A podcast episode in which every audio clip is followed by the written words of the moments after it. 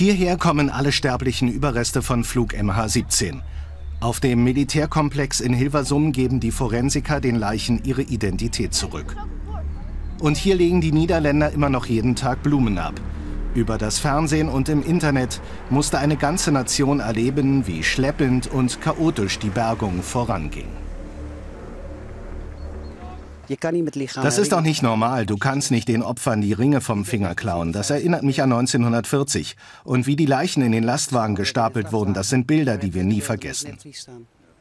Die Sanktionen gegen Russland müssten viel härter sein. Es müssten Sanktionen gegen Putin sein. Was er getan hat, ist nicht zu rechtfertigen. Das ist Mord.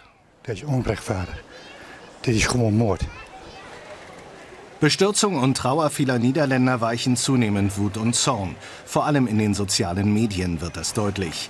Der Blogger und Journalist Hans Laroux hat auf Twitter die Reaktionen seiner Landsleute analysiert.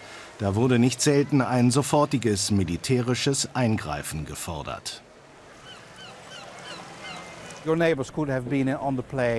Deine Nachbarn könnten im Flugzeug gewesen sein, dein Neffe, Großeltern mit ihren Enkeln. Jeder ist berührt und viele sind getroffen.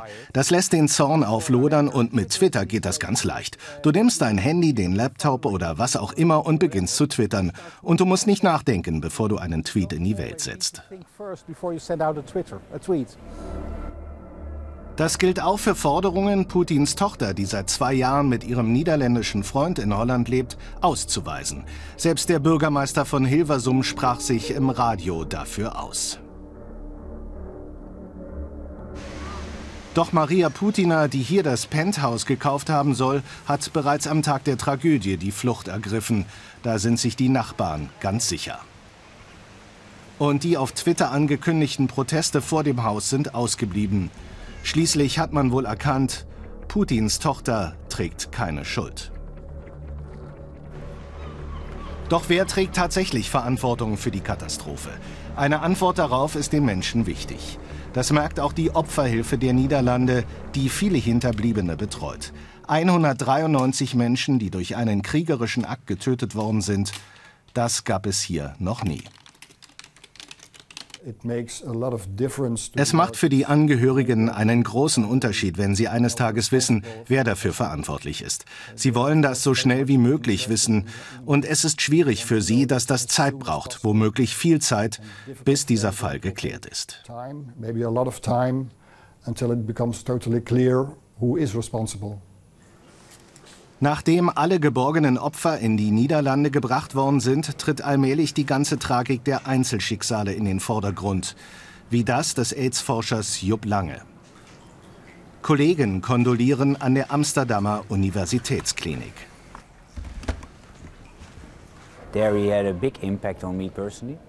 Ich persönlich habe viel von ihm gelernt. Er war jemand, an dessen starke Schultern man sich anlehnen konnte. Jetzt sind diese Schultern nicht mehr da. Das ist ein großer Verlust.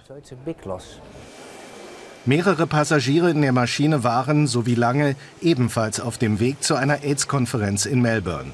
Für die niederländischen Wissenschaftler und Aktivisten ist ihr Tod ein schwerer Schock. Mit jedem Tag wird mehr über das Ausmaß der Katastrophe bekannt, kommen neue Details und Schicksale ans Licht und so erhöht sich täglich der Druck auf die niederländische Regierung, jetzt Härte zu zeigen und auf noch schärfere EU-Sanktionen zu pochen.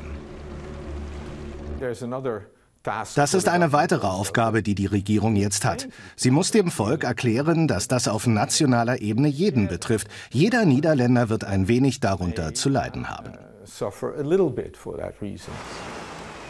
Doch in den Wochen der Trauer kümmern wirtschaftliche Auswirkungen niemanden. Die Niederländer wollen Klarheit im Fall MH17 und sie wollen sie jetzt. Sie sollten hart bestraft werden. Es gibt keine andere Lösung. Wir kriegen zwar unsere Verstorbenen dadurch nicht zurück, aber wir müssen die Schuldigen zur Verantwortung ziehen, damit sie das nie wieder tun. Das sie doch nooit mehr tun. Auch wenn es bei 17 Millionen Einwohnern unwahrscheinlich ist, in der allgemeinen Wahrnehmung scheint in diesen Tagen jeder Niederländer mindestens einen der toten Landsleute persönlich zu kennen. Wir sind hier wegen all der Leute, die gestorben sind und ihren Verwandten. Ein bisschen jedoch auch für uns selbst, um uns vorzubereiten, denn wir fliegen dieselbe Route. Eigentlich wollte der Flughafen von Amsterdam mitten in der Urlaubszeit das gewaltige Blumenmeer bereits wegräumen. Nun hat die Leitung beschlossen, eine permanente Gedenkstätte einzurichten. Die Wut und die Trauer in den Niederlanden, sie ist unbeschreiblich.